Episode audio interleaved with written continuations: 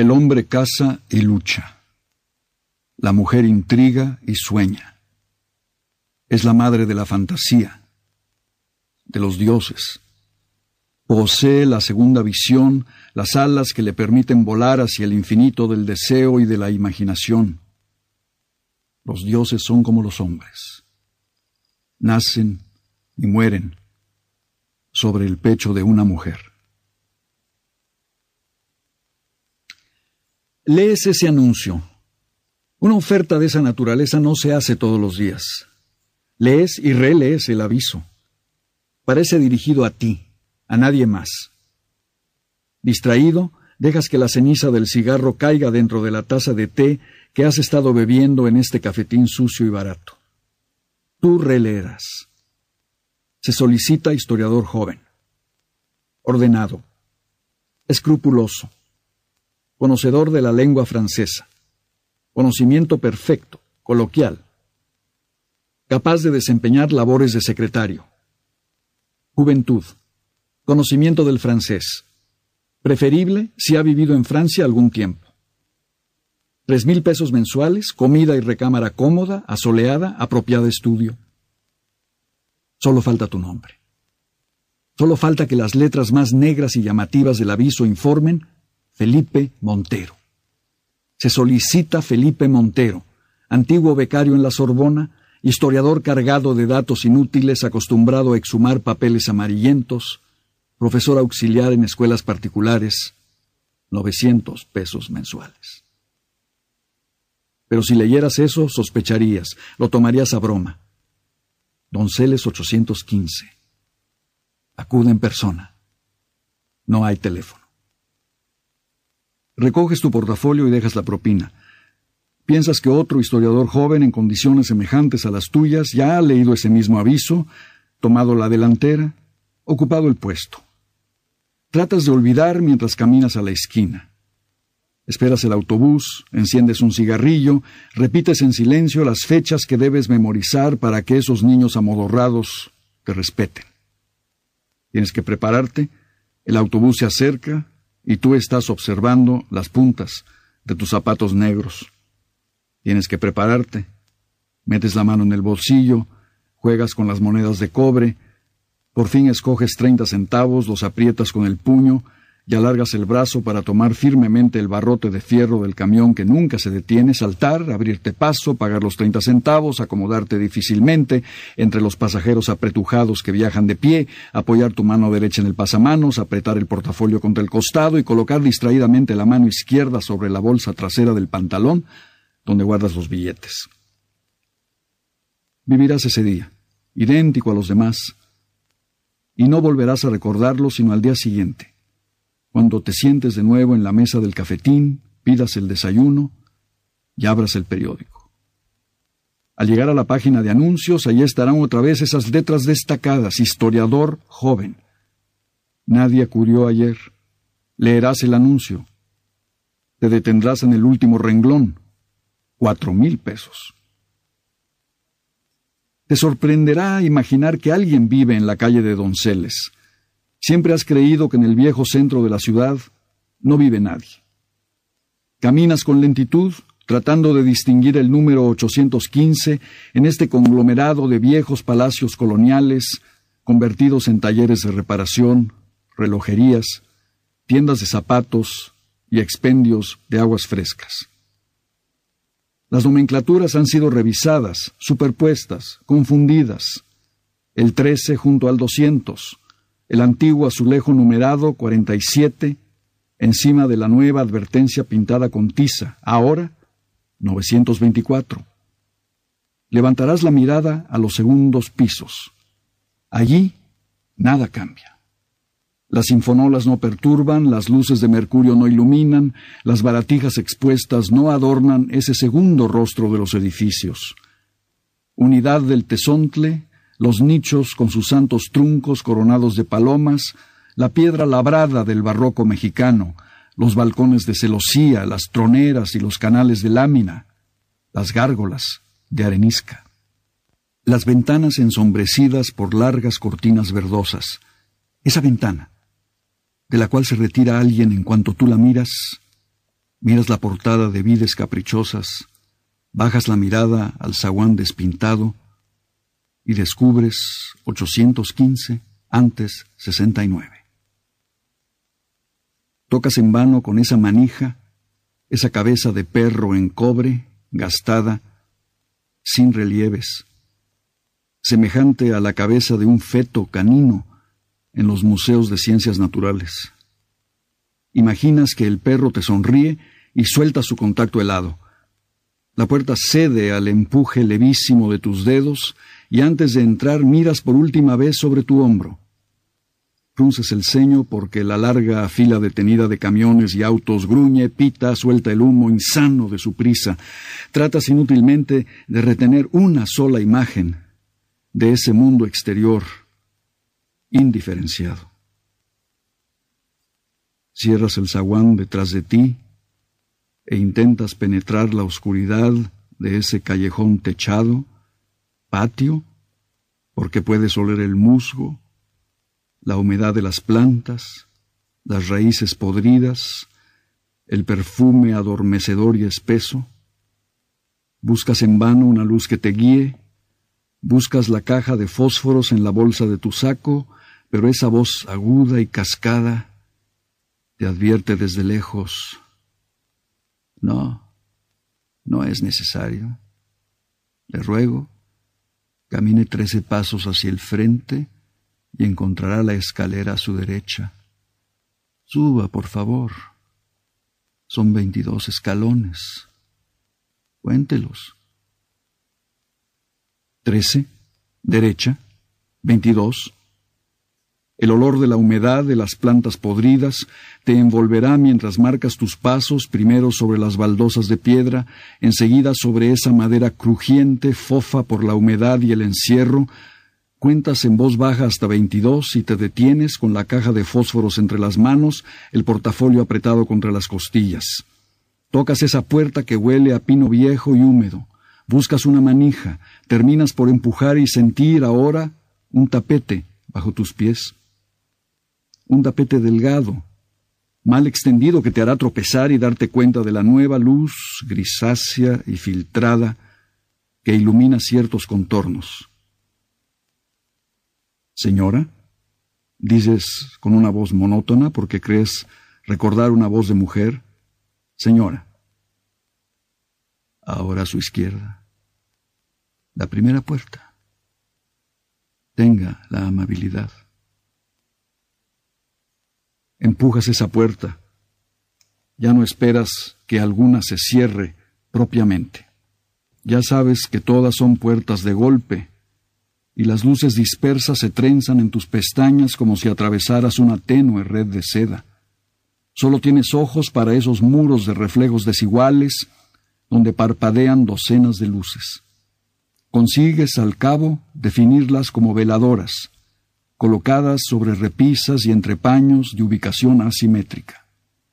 Levemente iluminan otras luces que son corazones de plata, frascos de cristal, vidrios enmarcados, y sólo detrás de este brillo intermitente verás al fondo la cama y el signo de una mano que parece atraerte con su movimiento pausado. Lograrás verla cuando des la espalda a ese firmamento de luces devotas. Tropiezas al pie de la cama, debes rodearla para acercarte a la cabecera. Allí, esa figura pequeña se pierde en la inmensidad de la cama. Al extender la mano no tocas otra mano, sino la piel gruesa, afieltrada, las orejas de ese objeto que roe con un silencio tenaz y te ofrece sus ojos rojos. Sonríes y acaricias al conejo que yace al lado de la mano que por fin toca la tuya con unos dedos sin temperatura, que se detienen largo tiempo sobre tu palma húmeda, la voltean y acercan tus dedos abiertos a la almohada de encajes que tocas para alejar tu mano de la otra. Felipe Montero leí su anuncio. Sí, ya sé. Perdón, no hay asiento. Estoy bien, no se preocupe. Está bien. Por favor, póngase de perfil. No lo veo bien. Que le dé la luz. Así. Claro. Leí su anuncio. Claro. ¿Lo leyó? ¿Se siente calificado? Avez-vous fait des études? À Paris, madame. Ah oui, ah oui, ça me fait plaisir, toujours, toujours, d'entendre, oui, vous savez, oh, on était tellement habitués. Et après?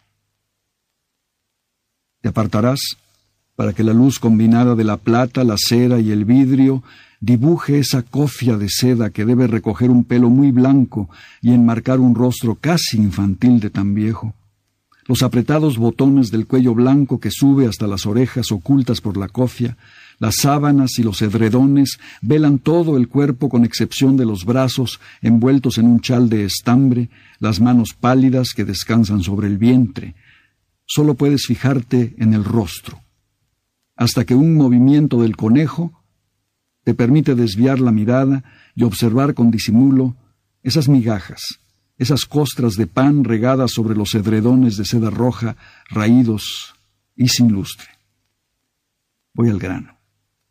No me quedan muchos años por delante, señor Montero, y por ello he preferido violar la costumbre de toda una vida y colocar ese anuncio en el periódico. Sí, por eso estoy aquí. Sí entonces acepta. Bueno, desearía saber algo más, naturalmente. Es usted curioso. Ella te sorprenderá observando la mesa de noche, los frascos de distinto color, los vasos, las cucharas de aluminio, los cartuchos alineados de píldoras y comprimidos, los demás vasos manchados de líquidos blancuzcos que están dispuestos en el suelo al alcance de la mano de la mujer recostada sobre esta cama baja. Entonces te darás cuenta de que es una cama apenas elevada sobre el ras del suelo, cuando el conejo salte y se pierda en la oscuridad. Le ofrezco cuatro mil pesos. Si eso dice el aviso de hoy. Ah, ah, entonces ya salió. Sí, ya salió. Se trata de los papeles de mi marido, el general Llorente. Deben ser ordenados antes de que muera. Deben ser publicados. Lo he decidido hace poco. Y el propio general no se encuentra capacitado para... Murió hace sesenta años, señor. Con sus memorias inconclusas. Deben ser completadas antes de que yo muera. Pero yo le informaré de todo. Usted aprenderá a redactar en el estilo de mi esposo. Le bastará ordenar y leer los papeles para sentirse fascinado por esa prosa, por esa transparencia, esa, esa... Sí, comprendo. ¿Saga? ¿Saga? ¿Dónde está? ¿Y sí, Saga? ¿Quién? Mi compañía. ¿El conejo? Sí. Volverá.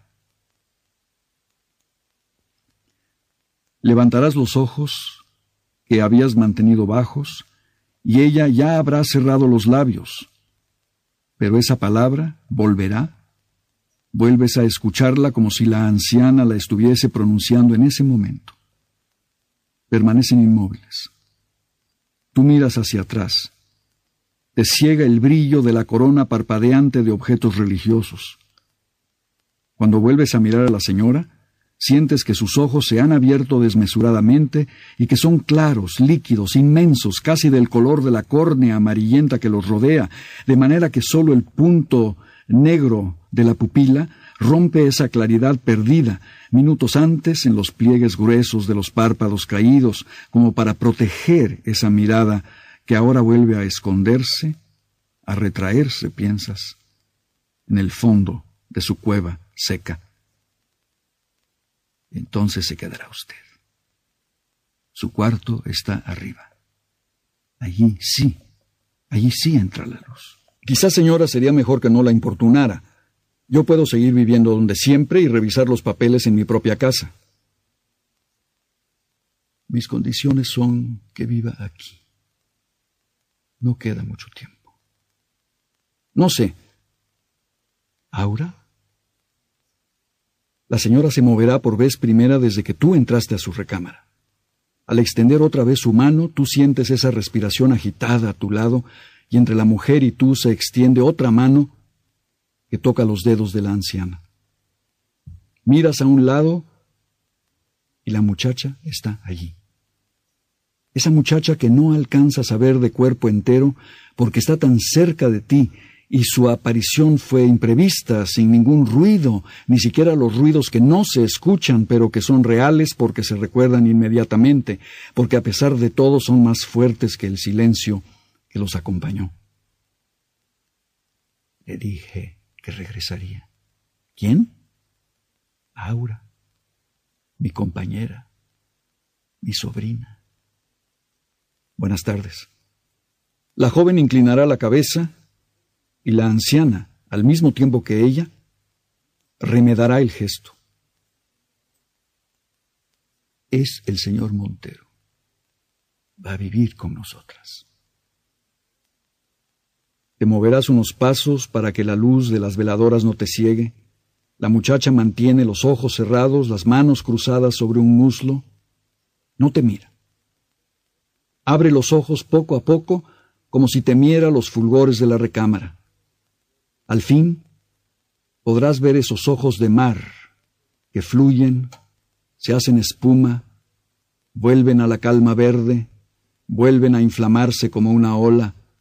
Tú los ves y te repites que no es cierto, que son unos hermosos ojos verdes, idénticos a todos los hermosos ojos verdes que has conocido o podrás conocer.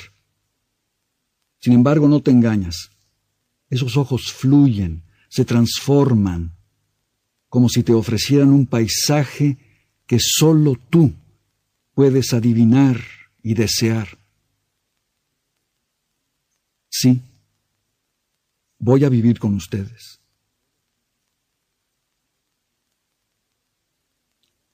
La anciana sonreirá, incluso reirá con su timbre agudo y dirá que le agrada tu buena voluntad y que la joven te mostrará tu recámara mientras tú piensas en el sueldo de cuatro mil pesos, el trabajo que puede ser agradable porque a ti te gustan estas tareas meticulosas de investigación que excluyen el esfuerzo físico, el traslado de un lugar a otro, los encuentros inevitables y molestos con otras personas.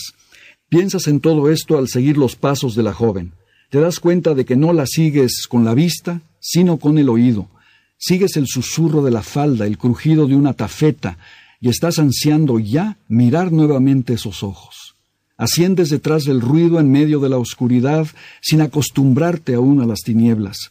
Recuerdas que deben ser cerca de las seis de la tarde, y te sorprende la inundación de luz de tu recámara, cuando la mano de Aura empuje la puerta, otra puerta sin cerradura, y enseguida se aparte de ella y te diga, Aquí es su cuarto. Le esperamos a cenar dentro de una hora.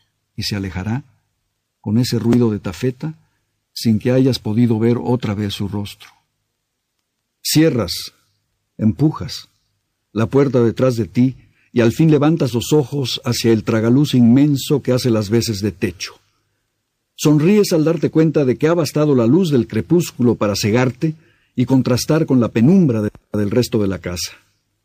Pruebas con alegría la blandura del colchón en la cama de metal dorado y recorres con la mirada el cuarto, el tapete de lana roja, los muros empapelados, oro y oliva, el sillón de terciopelo rojo, la vieja mesa de trabajo, nogal y cuero verde, la lámpara antigua de quinqué, luz opaca de tus noches de investigación, el estante clavado encima de la mesa, al alcance de tu mano, con los tomos encuadernados. Caminas hacia la otra puerta y al empujarla descubres un baño pasado de moda, tina de cuatro patas con florecillas pintadas sobre la porcelana, un aguamanil azul, un retrete incómodo. Te observas en el gran espejo ovalado del guardarropa, también de nogal, colocado en la sala de baño. Mueves tus cejas pobladas, tu boca larga y gruesa que llena de vaho el espejo. Cierras tus ojos negros y al abrirlos el vaho habrá desaparecido. Dejas de contener la respiración y te pasas una mano por el pelo oscuro y lacio. Tocas con ella tu perfil recto, tus mejillas delgadas. Cuando el vaho opaque otra vez el rostro, estarás repitiendo ese nombre. Aura. Consultas el reloj, después de fumar dos cigarrillos recostado en la cama. De pie, te pones el saco y te pasas el peine por el cabello. Empujas la puerta y tratas de recordar el camino que recorriste al subir. Quisieras dejar la puerta abierta para que la luz del quinqué te guíe. Es imposible, porque los resortes la cierran. Podrías entretenerte columpiando esa puerta. Podrías tomar el quinqué y descender con él. Renuncias, porque ya sabes que esta casa siempre se encuentra a oscuras. Te obligarás a conocerla y reconocerla por el tacto. Avanzas con cautela, como un ciego, con los brazos extendidos, rozando la pared, y es tu hombro lo que inadvertidamente aprieta el contacto de la luz eléctrica. Te detienes guiñando en el centro iluminado de ese largo pasillo desnudo. Al fondo, el pasamanos y la escalera de caracol. Desciendes contando los peldaños, otra costumbre inmediata que te habrá impuesto la casa de la señora Llorente. Bajas contando y das un paso atrás cuando encuentras los ojos rosados del conejo, que enseguida te da la espalda y sales saltando. No tienes tiempo de detenerte en el vestíbulo porque Aura, desde una puerta entreabierta de cristales opacos, te estará esperando con el candelabro en la mano. Camina sonriendo hacia ella.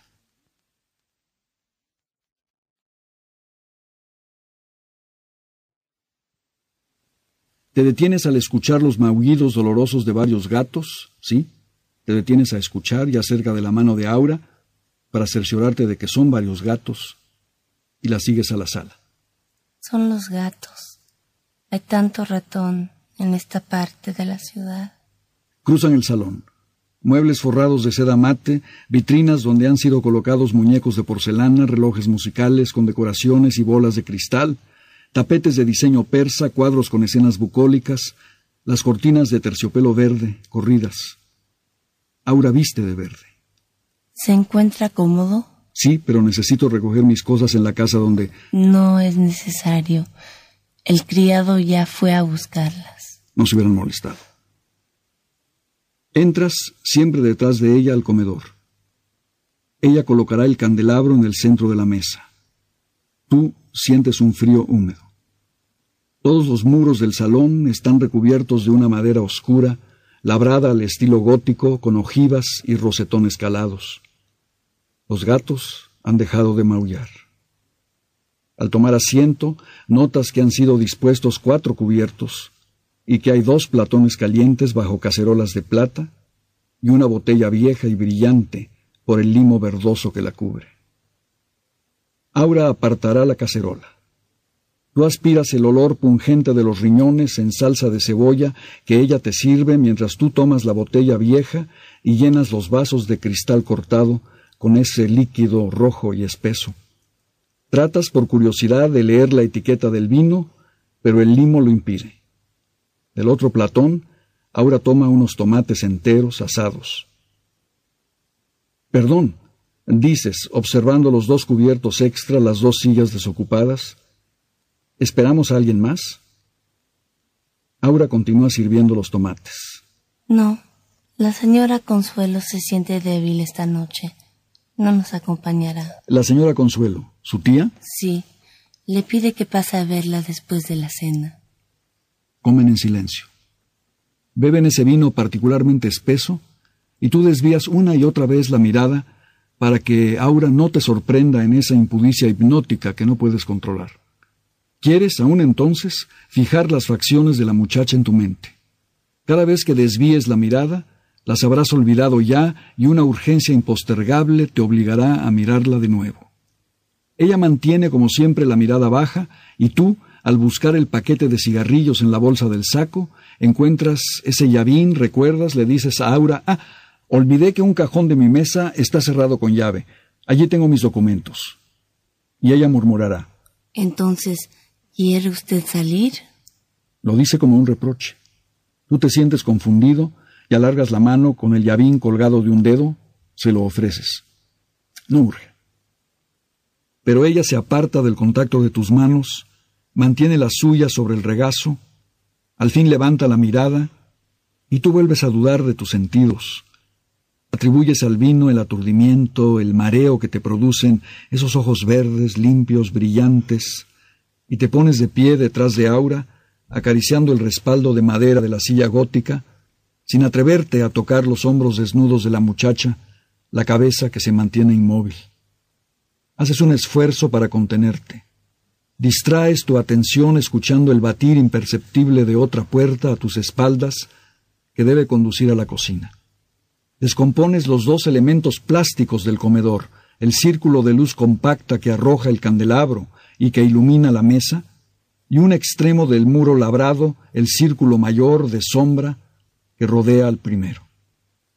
Tienes al fin el valor de acercarte a ella, tomar su mano, abrirla y colocar el llavero, la prenda, sobre esa palma lisa. La verás apretar el puño, buscar tu mirada, levantarse, abandonar deprisa el comedor, murmurar Gracias. Tú tomas el lugar de Aura, Estiras las piernas, enciendes un cigarrillo, invadido por un placer que jamás has conocido, que sabías parte de ti, pero que sólo ahora experimentas plenamente, liberándolo, arrojándolo fuera, porque sabes que esta vez encontrará respuesta. Y la señora Consuelo te espera. Ella te lo advirtió. Te espera después de la cena. Has aprendido el camino. Tomas el candelabro y cruzas la sala y el vestíbulo. La primera puerta, frente a ti, es la de la anciana. Tocas con los nudillos sin obtener respuesta. Tocas otra vez, empujas la puerta, ella te espera. Entras con cautela, murmurando, Señora, Señora. Ella no te habrá escuchado, porque la descubres hincada ante ese muro de las devociones, con la cabeza apoyada contra los puños cerrados. La ves de lejos, hincada, cubierta por ese camisón de lana burda, con la cabeza hundida en los hombros delgados, delgada como una escultura medieval, emaciada. Las piernas se asoman como dos hebras debajo del camisón, flacas, cubiertas por una erisipela inflamada. Piensas en el roce continuo de la tosca lana sobre la piel, hasta que ella levanta los puños y pega al aire sin fuerzas, como si librara una batalla contra las imágenes que al acercarte empiezas a distinguir. Cristo, María, San Sebastián, Santa Lucía, el Arcángel Miguel, los demonios sonrientes, los únicos sonrientes en esta iconografía del dolor y la cólera, sonrientes porque en el viejo grabado iluminado por las veladoras ensartan los tridentes en la piel de los condenados, les vacían calderones de agua hirviente, violan a las mujeres, se embriagan, gozan de la libertad vedada a los santos. Te acercas a esa imagen central, rodeada por las lágrimas de la dolorosa, la sangre del crucificado, el goce de Luzbel, la cólera del arcángel, las vísceras conservadas en frascos de alcohol, los corazones de plata. La señora Consuelo, de rodillas, amenaza con los puños, balbucea las palabras que ya cerca de ella puedes escuchar. Llega, ciudad de Dios, suena trompeta de Gabriel. ¡Ay! Pero cómo tarda en morir el mundo. Se golpeará el pecho hasta derrumbarse frente a las imágenes y las veladoras, con un acceso de tos. Tú la tomas de los codos, la conduces dulcemente hacia la cama, te sorprendes del tamaño de la mujer, casi una niña, doblada, corcovada, con la espina dorsal vencida. Sabes que, de no ser por tu apoyo, tendría que regresar a gatas a la cama. La recuestas en el gran lecho de migajas y edredones viejos, la cubres, esperas a que su respiración se regularice mientras las lágrimas involuntarias le corren por las mejillas transparentes. Perdón. Perdón, señor Montero. A las viejas solo nos queda el placer de la devoción. Páseme el pañuelo, por favor. La señorita Aura me dijo, Sí, exactamente. No quiero que perdamos tiempo. Debe, debe empezar a trabajar cuanto antes. Gracias. Trate usted de descansar. Gracias. Tome. La vieja se llevará las manos al cuello, lo desabotonará, bajará la cabeza para quitarse ese listón morado, luido, que ahora te entrega. Pesado, porque una llave de cobre cuelga de la cinta. En aquel rincón. Abra ese baúl y traiga los papeles que están a la derecha, encima de los demás, amarrados con un cordón amarillo. No veo muy bien. Ah, sí. Es que estoy tan acostumbrada a las tinieblas. A mi derecha, camine y tropezará con el arcón. Es que nos amurallaron, señor Montero. Han construido alrededor de nosotras. Nos han quitado la luz. Han querido obligarme a vender, muertas antes. Esta casa está llena de recuerdos para nosotras. Solo muerta me sacarán de aquí. Eso es, gracias. Puede usted empezar a leer esta parte. Ya le iré entregando las demás. Buenas noches, señor Montero. Gracias. Mire, su candelabro se ha apagado. Enciéndalo afuera, por favor. No, no, no, quédese con la llave. Acéptela. Confío en usted. Señora, hay un nido de ratones en aquel rincón. ¿Ratones? Es que yo nunca voy hasta ella. ¿Debería usted traer a los gatos aquí? ¿Gatos? ¿Cuáles gatos? Buenas noches. Voy a dormir. Estoy fatigada. Buenas noches.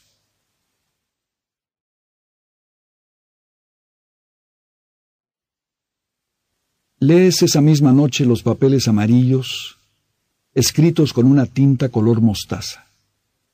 A veces, horadados por el descuido de una ceniza de tabaco, manchados por moscas.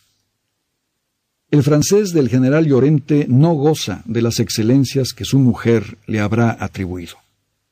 Te dices que tú puedes mejorar considerablemente el estilo, apretar esa narración difusa de los hechos pasados, la infancia en una hacienda oaxaqueña del siglo XIX, los estudios militares en Francia, la amistad con el duque de Morny, con el círculo íntimo de Napoleón III, el regreso a México en el Estado Mayor de Maximiliano, las ceremonias y veladas del imperio, las batallas, el derrumbe, el cerro de las campanas, el exilio en París. Nada que no hayan contado otros. Te desnudas pensando en el capricho deformado de la anciana, en el falso valor que atribuye a estas memorias. Te acuestas sonriendo pensando en tus cuatro mil pesos. Duermes sin soñar, hasta que el chorro de luz te despierta a las seis de la mañana porque ese techo de vidrios no posee cortinas. Te cubres los ojos con la almohada y tratas de volver a dormir. A los diez minutos Olvidas tu propósito y caminas al baño donde encuentras todas tus cosas dispuestas en una mesa, tus escasos trajes colgados en el ropero.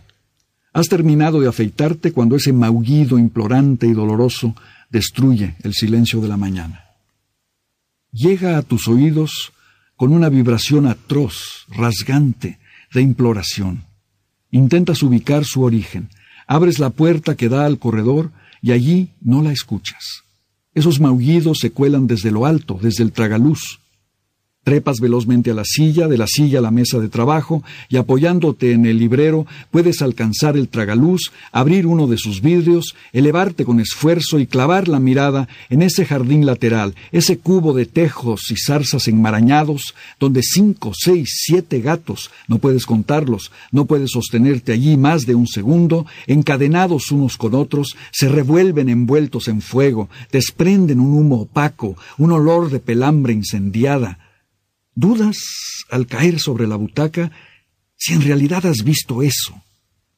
Quizás solo uniste la imagen a los maullidos espantosos que persisten, disminuyen, al cabo terminan. Te pones la camisa, pasas un papel sobre las puntas de tus zapatos negros y escuchas esta vez el aviso de la campana, que parece recorrer los pasillos de la casa y acercarse a tu puerta. Te asomas al corredor. Aura camina con esa campana en la mano, inclina la cabeza al verte. El desayuno está listo. ¿Tratas de detenerla? Aura ya descenderá por la escalera de caracol, tocando la campana pintada de negro, como si se tratara de levantar a todo un hospicio, a todo un internado. La sigues en mangas de camisa, pero al llegar al vestíbulo ya no la encuentras. La puerta de la recámara de la anciana se abre a tus espaldas. Alcanzas a ver la mano que asoma detrás de la puerta apenas abierta, coloca esa porcelana en el vestíbulo y se retira, cerrando de nuevo. En el comedor encuentras tu desayuno servido. Esta vez solo un cubierto. Comes rápidamente, regresas al vestíbulo, tocas a la puerta de la señora Consuelo. Esa voz débil te pide que entres. Nada habrá cambiado. La oscuridad permanente, el fulgor de las veladoras y los milagros de plata. Buenos días, señor Montero. ¿Durmió bien? Sí, leí hasta tarde. La dama agitará una mano como si deseara alejarte. No, no, no, no, no, no me adelante su opinión. Trabaje sobre esos papeles y cuando termine le pasaré los demás. Está bien, señora. ¿Podría visitar el jardín? ¿Cuál jardín, señor Montero? El que está detrás de mi cuarto. En esta casa no hay jardín. Perdimos el jardín cuando construyeron alrededor de la casa. Pensé que podría trabajar mejor al aire libre. En esta casa solo hay ese patio oscuro por donde entró usted. Allí mi sobrina cultiva algunas plantas de sombra. Pero eso es todo. Está bien, señora. Deseo descansar todo el día. Pase a verme esta noche. Está bien, señora. Revisas todo el día papeles, pasando en limpio los párrafos que piensas retener, redactando de nuevo los que te parecen débiles, fumando cigarrillo tras cigarrillo y reflexionando que debes espaciar tu trabajo para que la canonjía se prolongue lo más posible. Si lograras ahorrar por lo menos doce mil pesos, podrías pasar cerca de un año dedicado a tu propia obra, aplazada, casi olvidada, tu gran obra de conjunto sobre los descubrimientos y conquistas españoles en América. Una obra que resuma todas las crónicas dispersas, las haga inteligibles, encuentre las correspondencias entre todas las empresas y aventuras del siglo de oro, entre los prototipos humanos y el hecho mayor del Renacimiento. En realidad, terminas por abandonar los tediosos papeles del militar del imperio para empezar la redacción de fichas y resúmenes de tu propia obra. El tiempo corre y solo al escuchar de nuevo la campana consultas tu reloj, te pones el saco y bajas al comedor. Aura ya estará sentada. Esta vez la cabecera la ocupará la señora Llorente, envuelta en su chal y su camisón, tocada con su cofia, agachada sobre el plato. Pero el cuarto cubierto también está puesto. Lo notas de pasada, ya no te preocupa. Si el precio de tu futura libertad creadora es aceptar todas las manías de esta anciana, puedes pagarlo sin dificultad. Tratas, eh, mientras la ves sorber la sopa, de calcular su edad. Hay un momento en el cual ya no es posible distinguir el paso de los años. La señora Consuelo, desde hace tiempo, pasó esa frontera. El general no la menciona en lo que llevas leído de las memorias. Pero si el general tenía 42 años en el momento de la invasión francesa y murió en 1901, 40 años más tarde, habría muerto de 82 años. Se habría casado con la señora Consuelo después de la derrota de Querétaro y el exilio, pero ella habría sido una niña entonces. Las fechas se te confundirán porque ya la señora está hablando con ese murmullo leve, ese chirreo de pájaro. Le está hablando a Aura y tú escuchas atento a la comida, la enumeración plana de quejas, dolores, sospechas de enfermedades, más quejas sobre el precio de las medicinas, la humedad de la casa. Quisieras intervenir en la conversación doméstica preguntando por el criado que recogió ayer tus cosas, pero al que nunca has visto, el que nunca sirve la mesa. Lo preguntarías si de repente no te sorprendiera que Aura, hasta ese momento, no hubiese abierto la boca y comiese con una fatalidad mecánica, como si esperara un impulso ajeno a ella para tomar la cuchara, el cuchillo, partir los riñones. Sientes en la boca otra vez esa dieta de riñones, por lo visto la preferida de la casa, y llevárselos a la boca. Miras rápidamente de la tía a la sobrina y de la sobrina a la tía, pero la señora Consuelo en ese instante detiene todo movimiento. Y al mismo tiempo, Aura deja el cuchillo sobre el plato y permanece inmóvil, y tú recuerdas que una fracción de segundo antes, la señora Consuelo hizo lo mismo. Permanecen varios minutos en silencio. Tú terminando de comer, ellas inmóviles como estatuas mirándote comer. Al cabo la señora dice, me he fatigado. No debería comer en la mesa. Ven, Aura. Acompáñame a la recámara. La señora tratará de retener tu atención. Te mirará de frente para que tú la mires aunque sus palabras vayan dirigidas a la sobrina. Tú debes hacer un esfuerzo para desprenderte de esa mirada. Otra vez abierta, clara, amarilla, despojada de los velos y arrugas que normalmente la cubren, y fijar la tuya en Aura, y a su vez mira fijamente hacia un punto perdido y mueve en silencio los labios. Se levanta con actitudes similares a las que tú asocias con el sueño, toma de los brazos a la anciana jorobada y la conduce lentamente fuera del comedor. Solo te sirves el café que también ha estado allí desde el principio del almuerzo, el café frío que bebes a sorbos mientras frunces el ceño y te preguntas si la señora no poseerá una fuerza secreta sobre la muchacha, si la muchacha, tu hermosa aura vestida de verde, no estará encerrada contra su voluntad en esta casa vieja, sombría, le sería, sin embargo, tan fácil escapar mientras la anciana dormita en su cuarto oscuro. Y no pasas por alto el camino que se abre en tu imaginación. Quizá espera que tú la salves de las cadenas que por alguna razón oculta le ha impuesto esta vieja caprichosa y desequilibrada.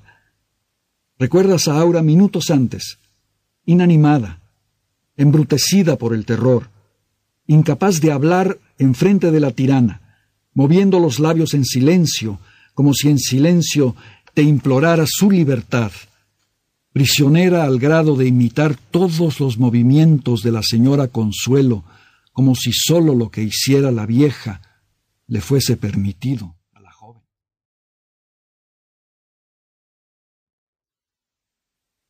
La imagen de esta enajenación total te revela. Caminas esta vez hacia la otra puerta, la que da sobre el vestíbulo al pie de la escalera, la que está al lado de la recámara de la anciana. Allí debe vivir Aura, no hay otra pieza en la casa. Empujas la puerta y entras a la recámara también oscura, de paredes enjalbegadas, donde el único adorno es un Cristo negro. A la izquierda ves la puerta que debe conducir a la recámara de la viuda. Caminando de puntas te acercas a ella, colocas la mano sobre la madera, desistes de tu empeño. Debes hablar con Aura a solas.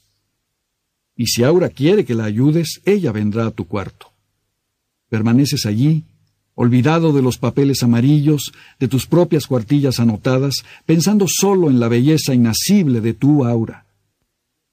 Mientras más pienses en ella, más tuya la harás no solo porque piensas en su belleza y la deseas, sino porque ahora la deseas para liberarla. Habrás encontrado una razón moral para tu deseo, te sentirás inocente y satisfecho. Y cuando vuelves a escuchar la precaución de la campana, no bajas a cenar porque no soportarías otra escena como la del mediodía. Quizá Aura se dará cuenta y después de la cena subirá a buscarte. realizas un esfuerzo para seguir revisando los papeles. Cansado, te desvistes lentamente, caes en el lecho, te duermes pronto y por primera vez en muchos años sueñas. Sueñas una sola cosa. Sueñas esa mano descarnada que avanza hacia ti con la campana en la mano, gritando que te alejes, que se alejen todos. Y cuando el rostro de ojos vaciados se acerca al tuyo, despiertas con un grito mudo, sudando, y sientes esas manos que acarician tu rostro y tu pelo, esos labios que murmuran con la voz más baja, te consuelan, te piden calma y cariño. Alargas tus propias manos para encontrar el otro cuerpo desnudo, que entonces agitará levemente el llavín que tú reconoces, y con él a la mujer que se recuesta encima de ti, te besa, te recorre el cuerpo entero con besos. No puedes verla en la oscuridad de la noche sin estrellas, pero hueles en su pelo el perfume de las plantas del patio, sientes en sus brazos la piel más suave y ansiosa, tocas en sus senos la flor entrelazada de las venas sensibles, vuelves a besarla y no le pides palabras. Al separarte, agotado de su abrazo, escucha su primer murmullo. Eres mi esposo. Tú asientes. Ella te dirá que amanece. Se despedirá diciendo que te espera esa noche en su recámara.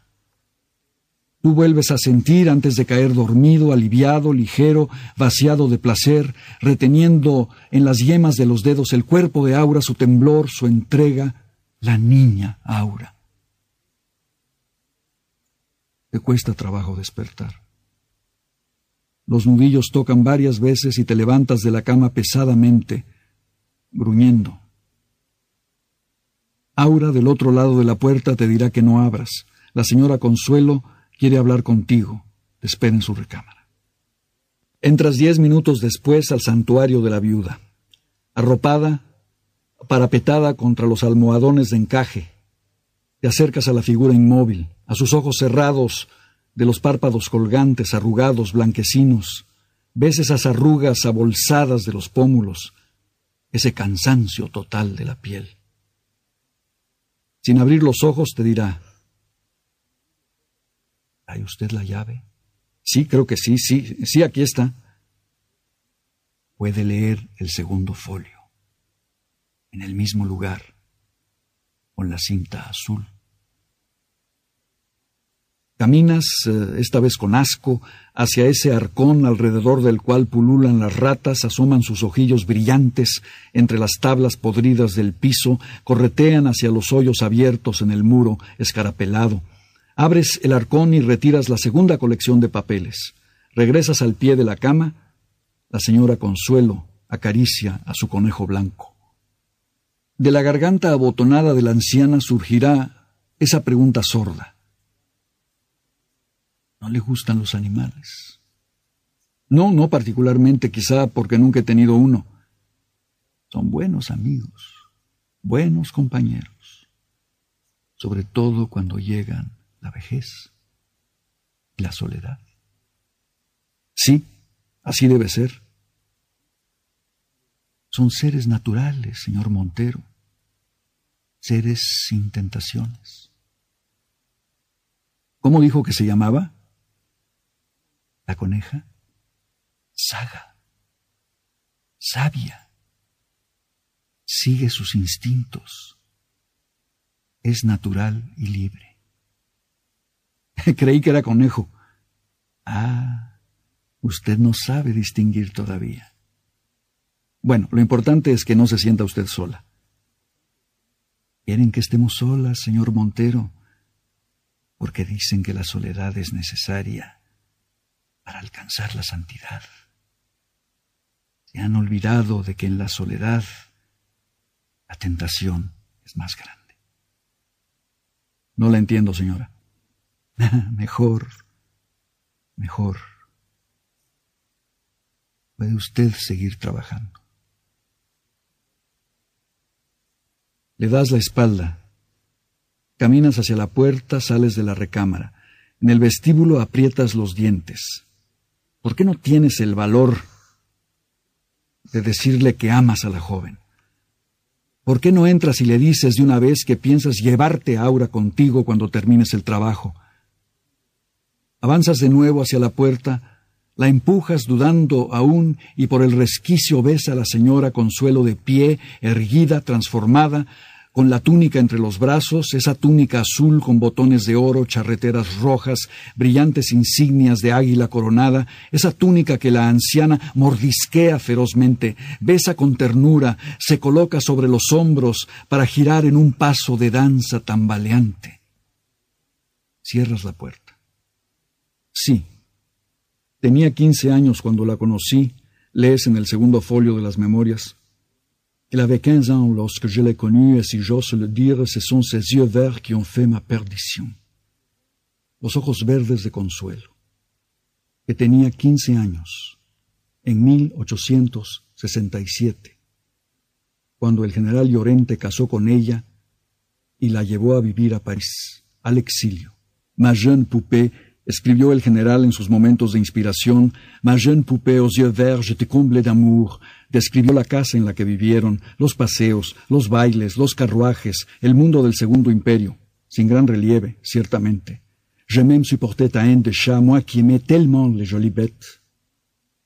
Un día la encontró, abierta de piernas, con la crinolina levantada por delante, martirizando a un gato, no supo llamarle la atención porque le pareció que tu faisais ça d'une façon si innocente par pur enfantillage, e incluso lo excitó el hecho de manera que esa noche la amó, si le das crédito a tu lectura, con una pasión hiperbólica, parce que tu m'avais dit que torturer les chats était ta manière à toi de rendre notre amour favorable par un sacrifice symbolique.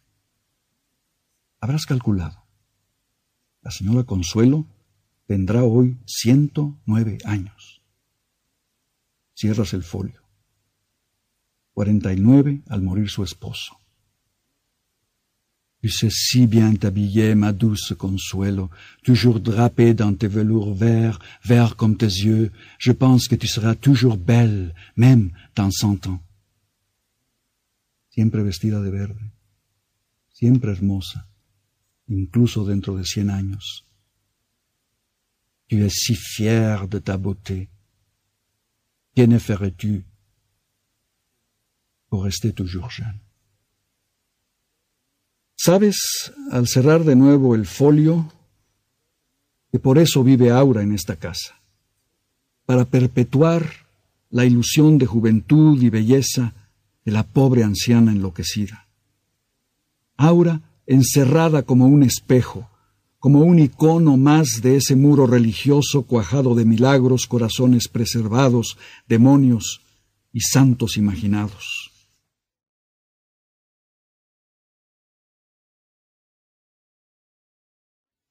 Arrojas los papeles a un lado y desciendes sospechando el único lugar donde Aura podrá estar en las mañanas, el lugar que le habrá asignado esta vieja avara. La encuentras en la cocina, sí, en el momento en que degüella un macho cabrío. El vapor que surge del cuello abierto, el olor de sangre derramada, los ojos duros y abiertos del animal te dan náuseas. Detrás de esa imagen se pierde la de una aura mal vestida, con el pelo revuelto, manchada de sangre, que te mira sin reconocerte, que continúa su labor de carnicero. Le das la espalda. Esta vez hablarás con la anciana, le echarás en cara su codicia, su tiranía abominable, Abres de un empujón la puerta y la ves detrás del velo de luces de pie, cumpliendo su oficio de aire. La ves con las manos en movimiento, extendidas en el aire, una mano extendida y apretada como si realizara un esfuerzo para detener algo, la otra apretada en torno a un objeto de aire, clavada una y otra vez en el mismo lugar. Enseguida, la vieja se restregará las manos contra el pecho, suspirará volverá a cortar en el aire como si, sí, lo verás claramente, como si despellejara una bestia. Corres al vestíbulo, la sala, el comedor, la cocina, donde Aura despelleja al chivo lentamente, absorta en su trabajo, sin escuchar tu entrada ni tus palabras, mirándote como si fueras de aire. Subes lentamente a tu recámara, entras, Te arrojas contra la puerta como si temieras que alguien te siguiera. Adeante, sudoroso, presa de la impotencia de tu espina helada, de tu certeza.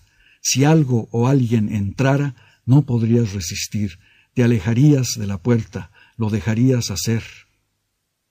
Tomas febrilmente la butaca, la colocas contra esa puerta sin cerradura, empujas la cama hacia la puerta hasta atrancarla y te arrojas exhausto sobre ella, exhausto y abúlico, con los ojos cerrados y los brazos apretados alrededor de tu almohada, tu almohada que no es tuya, nada es tuyo.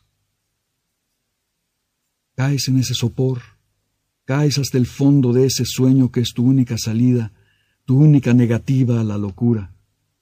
Está loca, está loca. Te repites para adormecerte, repitiendo con las palabras la imagen de la anciana que en el aire despellejaba el cabrío de aire con su cuchillo de aire. Está loca. En el fondo del abismo oscuro, en tu sueño silencioso de bocas abiertas en silencio, la verás avanzar hacia ti. Desde el fondo negro del abismo la verás avanzar a gatas. En silencio, moviendo la mano descarnada, avanzando hacia ti hasta que su rostro se pegue al tuyo y veas esas encías sangrantes de la vieja, esas encías sin dientes, y grites, y ella vuelva a alejarse, moviendo su mano, sembrando a lo largo del abismo los dientes amarillos que va sacando del delantal manchado de sangre. Tu grito es el eco del grito de Aura delante de ti en el sueño, Aura que grita porque unas manos han rasgado por la mitad su falda de tafeta verde y esa cabeza tonsurada, con los pliegues rotos de la falda entre las manos, se voltea hacia ti y ríe en silencio, con los dientes de la vieja superpuestos a los suyos, mientras las piernas de Aura, sus piernas desnudas caen rotas y vuelan hacia el abismo. Escuchas el golpe sobre la puerta, la campana detrás del golpe, la campana de la cena. El dolor de cabeza te impide leer los números, la posición de las manecillas del reloj. Sabes que es tarde, frente a tu cabeza recostada pasan las nubes de la noche detrás del tragaluz. Te incorporas penosamente, aturdido, hambriento. Colocas el garrafón de vidrio bajo el grifo de la tina, esperas a que el agua corra, llene el garrafón que tú retiras y vacías en el aguamanil donde te lavas la cara, los dientes con tu brocha vieja embarrada de pasta verdosa, te rocías el pelo sin advertir que debías haber hecho todo esto a la inversa, te peinas cuidadosamente frente al espejo ovalado del armario de nogal, anudas la corbata, te pones el saco y desciendes a un comedor vacío donde solo ha sido colocado un cubierto, el tuyo.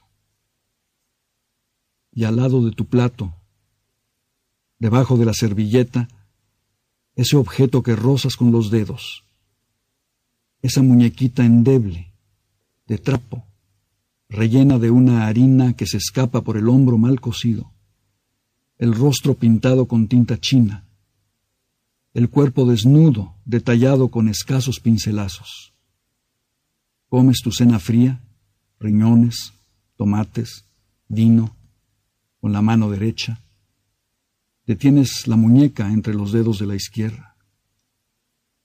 Comes mecánicamente, con la muñeca en la mano izquierda y el tenedor en la otra, sin darte cuenta al principio de tu propia actitud hipnótica entreviendo después una razón en tu siesta opresiva, en tu pesadilla, identificando al fin tus movimientos de sonámbulo con los de Aura, con los de la anciana, mirando con asco esa muñequita horrorosa que tus dedos acarician, en la que empiezas a sospechar una enfermedad secreta, un contagio.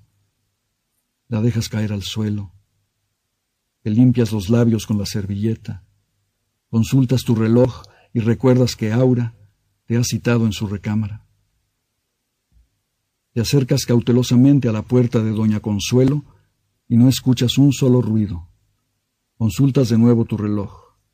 Apenas son las nueve. Decides bajar a tientas a ese patio techado sin luz que no has vuelto a visitar desde que lo cruzaste sin verlo el día de tu llegada a esta casa. Tocas las paredes húmedas, lamosas. Aspiras el aire perfumado y quieres descomponer los elementos de tu olfato, reconocer los aromas pesados, suntuosos, que te rodean. El fósforo encendido ilumina, parpadeando, ese patio estrecho y húmedo, embaldosado, en el cual crecen de cada lado las plantas sembradas sobre los márgenes de tierra rojiza y suelta. Distingues las formas altas, ramosas, que proyectan sus sombras a la luz del cerillo que se consume, te quema los dedos, te obliga a encender uno nuevo, para terminar de reconocer las flores, los frutos, los tallos que recuerdas mencionados en crónicas viejas, las hierbas olvidadas que crecen olorosas, adormiladas, las hojas anchas, largas, hendidas, vellosas del beleño, el tallo sarmentado de flores amarillas por fuera, rojas por dentro, las hojas acorazonadas y agudas de la dulcamara, la pelusa cenicienta del gordolobo, sus flores espigadas, el arbusto ramoso del evónimo y las flores blanquecinas, la belladona. Cobran vida a la luz de tu fósforo, se mecen con sus sombras mientras tú recreas los usos de este herbario que dilata las pupilas, adormece el dolor, alivia los partos, consuela, fatiga la voluntad, consuela con una calma voluptuosa. Te quedas solo con los perfumes cuando el tercer fósforo se apaga. Subes con pasos lentos al vestíbulo, vuelves a pegar el oído a la puerta de la señora Consuelo, sigues sobre la punta de los pies a la de Aura. La empujas sin dar aviso y entras a esa recámara desnuda, donde un círculo de luz ilumina la cama, el gran crucifijo mexicano, la mujer que avanzará hacia ti cuando la puerta se cierre. Aura vestida de verde, con esa bata de tafeta por donde asoman al avanzar hacia ti la mujer los muslos color de luna. La mujer, repetirás al tenerla cerca, la mujer, no la muchacha de ayer. La muchacha de ayer, cuando toque sus dedos, su talle, no podía tener más de veinte años. La mujer de hoy, y acaricie su pelo negro, suelto, su mejilla pálida, parece de cuarenta. Algo se ha endurecido entre ayer y hoy, alrededor de los ojos verdes. El rojo de los labios se ha oscurecido fuera de su forma antigua, como si quisiera fijarse en una mueca alegre, en una sonrisa turbia como si alternara a semejanza de esa planta del patio el sabor de la miel y el de la amargura. No tienes tiempo de pensar más. Siéntate en la cama, Felipe. Sí. Vamos a jugar. Tú no hagas nada. Déjame hacerlo todo a mí. Sentado en la cama, tratas de distinguir el origen de esa luz difusa, opalina, que apenas te permite separar los objetos, la presencia de aura, de la atmósfera dorada que los envuelve. Ella te habrá visto mirando hacia arriba, buscando ese origen. Por la voz, sabes que está arrodillada frente a ti. El cielo no es alto ni bajo, está encima y debajo de nosotros al mismo tiempo. Te quitará los zapatos, los calcetines y acariciará tus pies desnudos. Tú sientes el agua tibia que baña tus plantas, las alivia, mientras ella te lava con una tela gruesa, dirige miradas furtivas al Cristo de madera negra, se aparta por fin de tus pies, te toma de la mano, se prende unos capullos de violeta al pelo suelto, te toma entre los brazos y canturrea esa melodía, ese vals que tú bailas con ella, prendido al susurro de su voz, girando al ritmo lentísimo, solemne, que ella te impone ajeno a los movimientos ligeros de sus manos, que te desabotonan la camisa y acarician el pecho, buscan tu espalda, se clavan en ella. También tú murmurarás esa canción sin letra, esa melodía que surge naturalmente de tu garganta. Giran los dos cada vez más cerca del lecho, Tú sofocas la canción murmurada con tus besos hambrientos sobre la boca de Aura, arrestas la danza con tus besos apresurados sobre los hombros, los pechos de Aura. Tienes la bata vacía entre las manos. Aura de cuclillas sobre la cama, coloca ese objeto contra los muslos cerrados, lo acaricia, te llama con la mano. Acaricia ese trozo de harina delgada, lo quiebra sobre sus muslos, indiferentes a las migajas que ruedan por sus caderas. Te ofrece la mitad de la oblea que tú tomas, llevas a la boca al mismo tiempo que ella, deglutes con dificultad. Caes sobre el cuerpo desnudo de Aura, sobre sus brazos abiertos, extendidos de un extremo al otro de la cama, igual que el Cristo negro que cuelga del muro con su faldón de seda escarlata, sus rodillas abiertas, su costado herido, su corona de brezos montada sobre la peluca negra, enmarañada, entreverada con lentejuela de plata.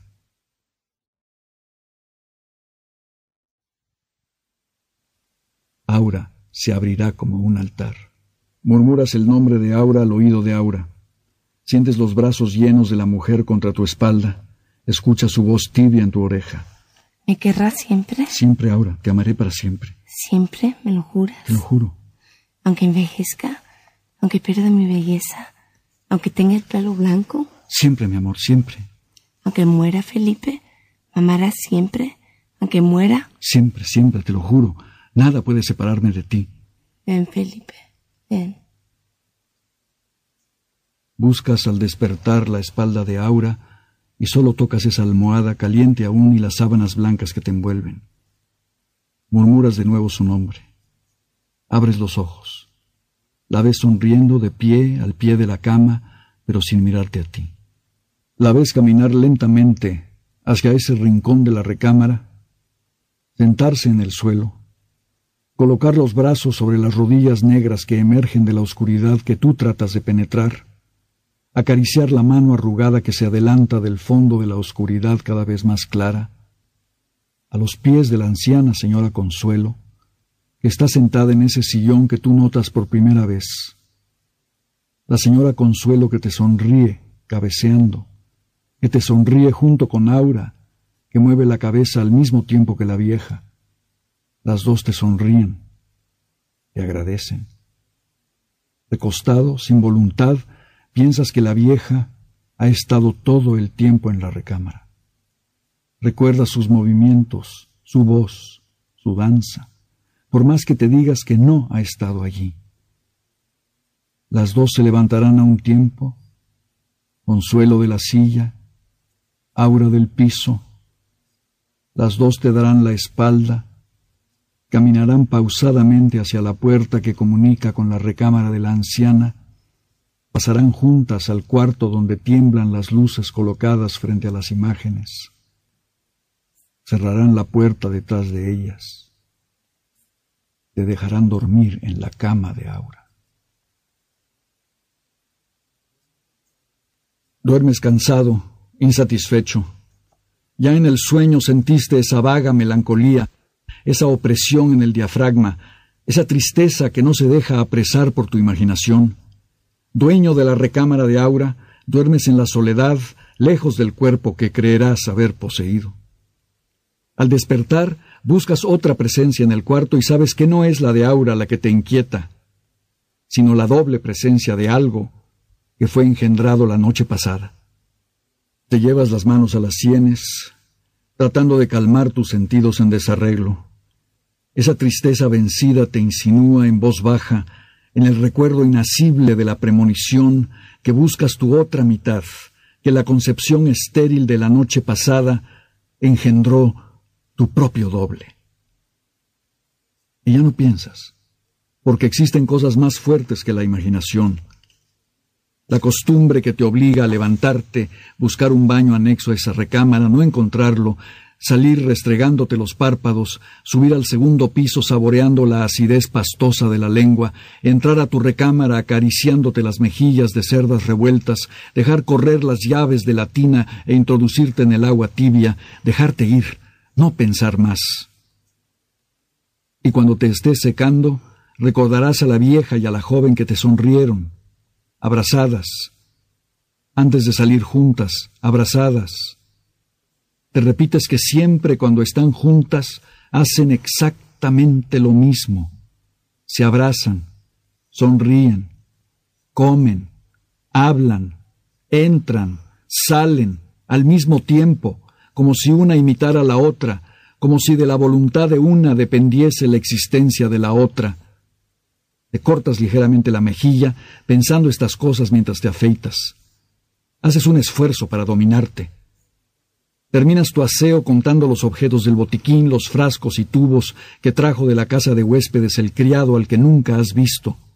Murmuras los nombres de esos objetos, los tocas, lees las indicaciones de uso y contenido, pronuncias la marca de fábrica, prendido a esos objetos para olvidar lo otro, lo otro sin nombre, sin marca, sin consistencia racional. ¿Qué espera de ti, Aura? Acabas por preguntarte cerrando de un golpe el botiquín. ¿Qué quiere? Te contesta el ritmo sordo de esa campana que se pasea a lo largo del corredor, advirtiéndote que el desayuno está listo. Caminas con el pecho desnudo a la puerta. Al abrirla encuentras a Aura. Será Aura, porque viste la tafeta verde de siempre, aunque un velo verdoso oculte sus facciones. Tomas con la mano la muñeca de la mujer, esa muñeca delgada que tiembla y te dice con la voz más baja que has escuchado. El desayuno está listo. Aura, basta ya de engaños. ¿Engaños? Dime si la señora Consuelo te impide salir a hacer tu vida. ¿Por qué ha de estar presente cuando tú y yo? Dime que te irás conmigo en cuanto... ¿Irnos a dónde? Fuera al mundo a vivir juntos. No puedes sentirte encadenada para siempre a tu tía. ¿Por qué esa devoción? ¿Tanto la quieres? Quererla. Sí, ¿por qué te has de sacrificar así? Quererla. Ella me quiere a mí. Ella se sacrifica por mí. Pero es una mujer vieja, casi un cadáver. Tú no puedes. Ella tiene más vida que yo. Sí, es vieja, es repulsiva. Felipe, no quiero volver. No quiero ser como ella otra. Trata de enterrarte en vida. Tienes que renacer, Aura. Hay que morir antes de renacer. No, no entiendes. Olvida, Felipe. Denme confianza. Si me explicaras. Denme confianza. Ella va a salir hoy todo el día. ¿Ella? Sí, la otra. Va a salir, pero si nunca. Sí, a veces sale. Hace un gran esfuerzo y sale. Hoy va a salir todo el día. Tú y yo podemos. ¿Irnos? Si quieres. No. No, quizá todavía no. Estoy contratado para un trabajo. Cuando termine el trabajo, entonces sí. Así. Ella va a salir todo el día. Podemos hacer algo. ¿Qué? Te espero esta noche en la recámara de mi tía. Te espero, como siempre. Le dará la espalda. Se irá tocando esa campana como los leprosos que con ella pregonan su cercanía, advierten a los incautos, aléjate, aléjate.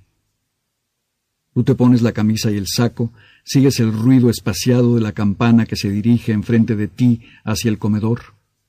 Dejas de escucharlo al entrar a la sala. Viene hacia ti, jorobada, sostenida por un báculo nudoso, la viuda de Llorente, que sale del comedor, pequeña, arrugada, vestida con ese traje blanco, ese velo de gasa teñida, rasgada, pasa a tu lado sin mirarte, sonándose con un pañuelo, sonándose y escupiendo continuamente, murmurando Hoy no estaré en la casa, señor Montero. Confío en su trabajo. Adelante usted. Las memorias de mi esposo deben ser publicadas. Se alejará, pisando los tapetes con sus pequeños pies de muñeca antigua, apoyada en ese bastón, escupiendo, estornudando como si quisiera expulsar algo de sus vías respiratorias, de sus pulmones congestionados. Tú tienes la voluntad de no seguirla con la mirada, Dominas la curiosidad que sientes ante ese traje de novia amarillento, extraído del fondo del viejo baúl que está en la recámara. Apenas pruebas el café negro y frío que te espera en el comedor.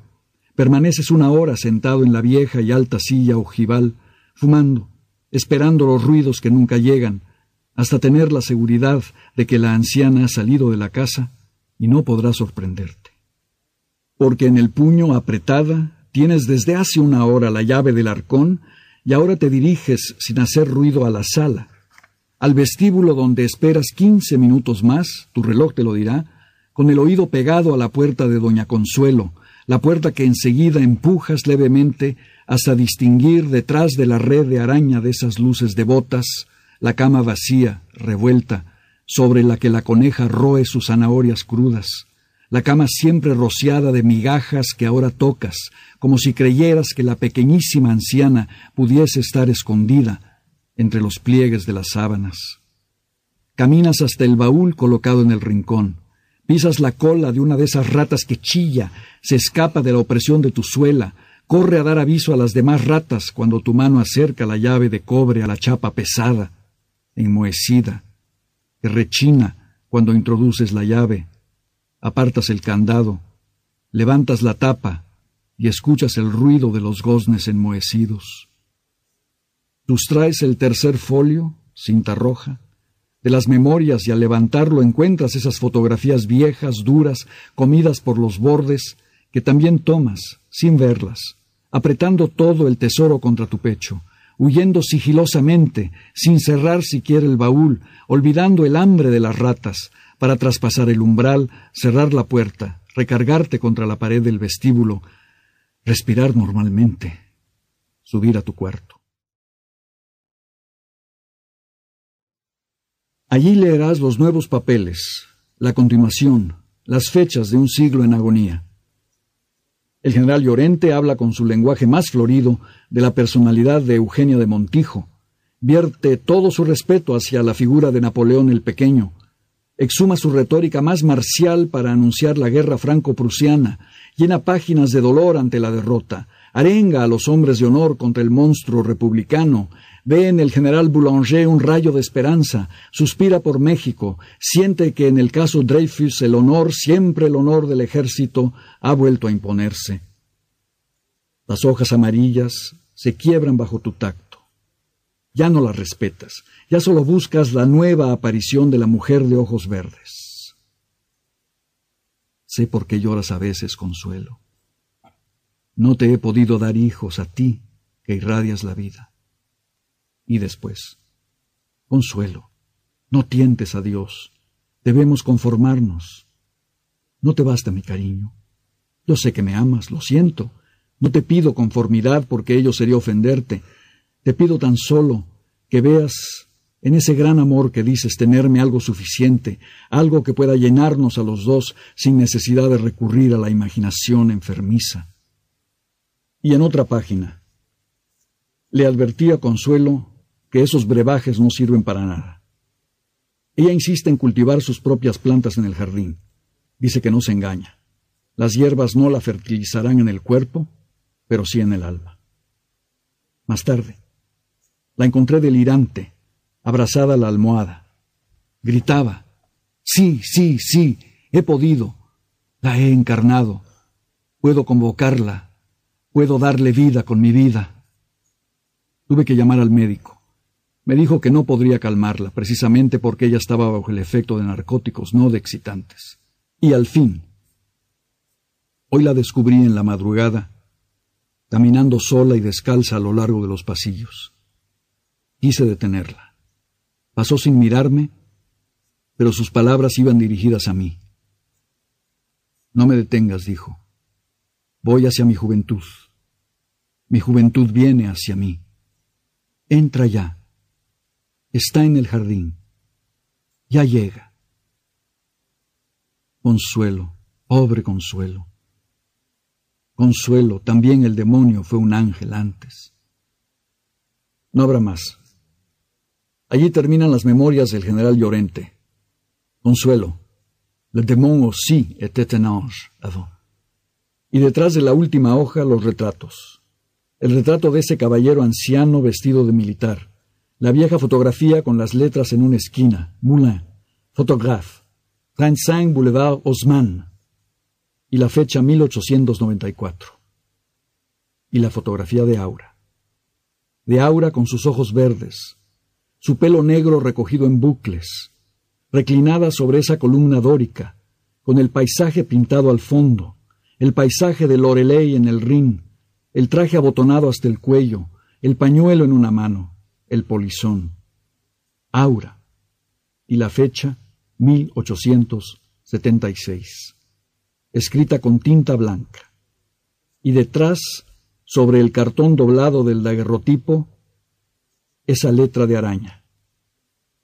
Fait pour notre dixième anniversaire de mariage. Y la firma con la misma letra, Consuelo Llorente. Verás en la tercera foto a Aura en compañía del viejo, ahora vestido de paisano, sentados ambos en una banca en un jardín. La foto se ha borrado un poco, Aura no se verá tan joven como en la primera fotografía, pero es ella, es él, es, eres tú. Pegas esas fotografías a tus ojos, las levantas hacia el tragaluz, tapas con una mano la barba blanca del general Llorente, lo imaginas con el pelo negro y siempre te encuentras, borrado, perdido, olvidado, pero tú, tú, tú. La cabeza te da vueltas inundada por el ritmo de ese vals lejano que suple la vista, el tacto, el olor de plantas húmedas y perfumadas. Caes agotado sobre la cama, te tocas los pómulos, los ojos, la nariz, como si temieras que una mano invisible te hubiese arrancado la máscara que has llevado durante veintisiete años. Esas facciones de goma y cartón que durante un cuarto de siglo han cubierto tu verdadera faz, tu rostro antiguo, el que tuviste antes y habías olvidado. Escondes la cara en la almohada, tratando de impedir que el aire te arranque las facciones que son tuyas. ¿Qué quieres para ti? Permaneces con la cara hundida en la almohada, con los ojos abiertos detrás de la almohada, esperando lo que ha de venir, lo que no podrás impedir. No volverás a mirar tu reloj, ese objeto inservible que mide falsamente un tiempo acordado a la vanidad humana, esas manecillas que marcan tediosamente las largas horas inventadas para engañar al verdadero tiempo, el tiempo que corre con la velocidad insultante, mortal, que ningún reloj puede medir. Una vida, un siglo, cincuenta años.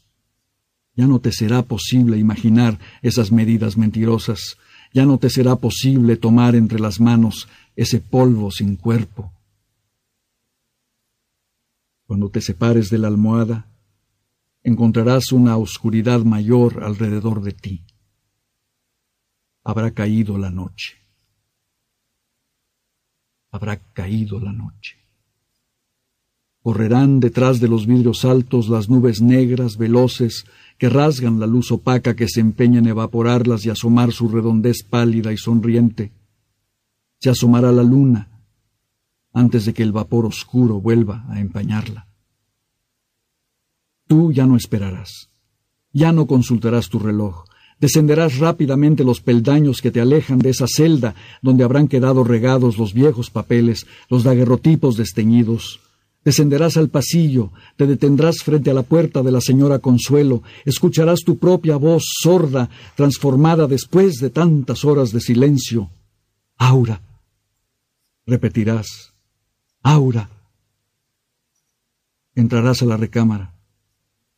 Las luces de las veladoras se habrán extinguido. Recordarás que la vieja ha estado ausente todo el día y que la cera se habrá consumido sin la atención de esa mujer devota.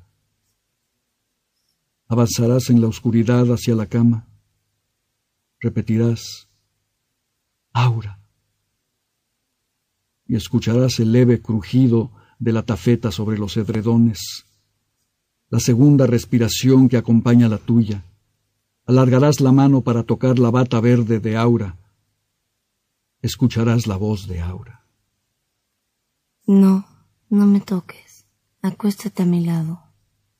Tocarás el filo de la cama, levantarás las piernas y permanecerás inmóvil, recostado. No podrás evitar un temblor. Ella puede regresar en cualquier momento. Ella no regresará. ¿Nunca? Estoy agotada. Ella ya se agotó. Nunca he podido mantenerla a mi lado más de tres días. Aura.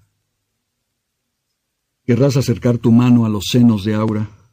Ella te dará la espalda. Lo sabrás por la nueva distancia de su voz. No, no, me, toques. Aura, te amo. Sí, me amas, me amarás siempre, dijiste ayer. Te amaré siempre. No puedo vivir sin tus besos, sin tu cuerpo. Bésame el rostro. Solo el rostro. Acercarás tus labios a la cabeza reclinada junto a la tuya. Acariciarás otra vez el pelo largo de Aura. Tomarás violentamente a la mujer endeble por los hombros sin escuchar su queja aguda. Le arrancarás la bata de tafeta, la abrazarás, la sentirás desnuda, pequeña y perdida en tu abrazo, sin fuerzas.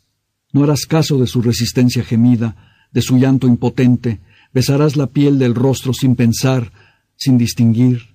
Tocarás esos senos flácidos cuando la luz penetre suavemente y te sorprenda, te obligue a apartar la cara, buscar la rendija del muro por donde comienza a entrar la luz de la luna, ese resquicio abierto por los ratones, ese ojo de la pared que deja filtrar la luz plateada que cae sobre el pelo blanco de Aura, sobre el rostro desgajado, compuesto de capas de cebolla, pálido, seco y arrugado como una ciruela cocida.